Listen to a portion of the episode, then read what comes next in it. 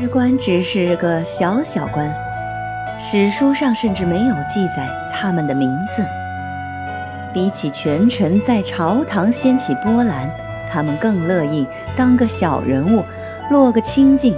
但他们也不像隐士那般不食人间烟火，悠然地当个吟游诗人，跨过山河大海，走遍中原大地，交着朋友，长着见识，肆意尝尽人生百味。